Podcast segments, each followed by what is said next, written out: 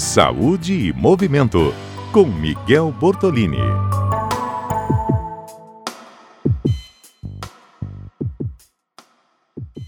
Olá, sou Miguel Bortolini, professor da UFAC, doutor em imunologia especializado em imunologia do exercício.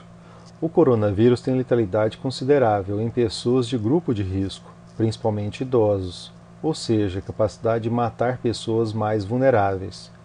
Podemos adicionar a esse grupo as pessoas inativas, sedentários, pois elas tendem a ter o sistema imunológico desregulado, mais fraco.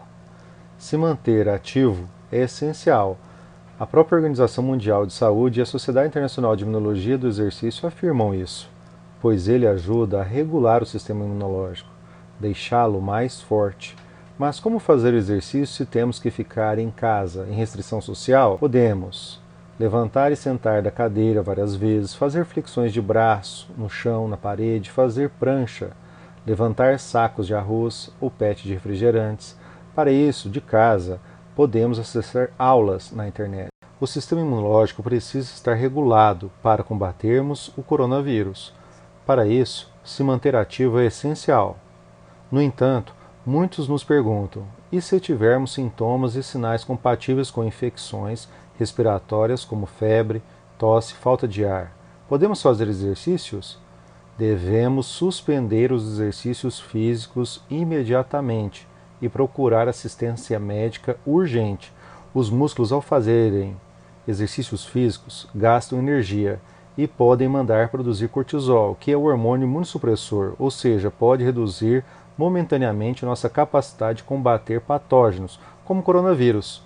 Além disso, durante uma guerra, como é o caso do nosso sistema imunológico contra o coronavírus, devemos economizar energia para o sistema imunológico utilizar. Uma pergunta muito frequente é: posso realizar exercícios físicos ao ar livre durante a pandemia do coronavírus?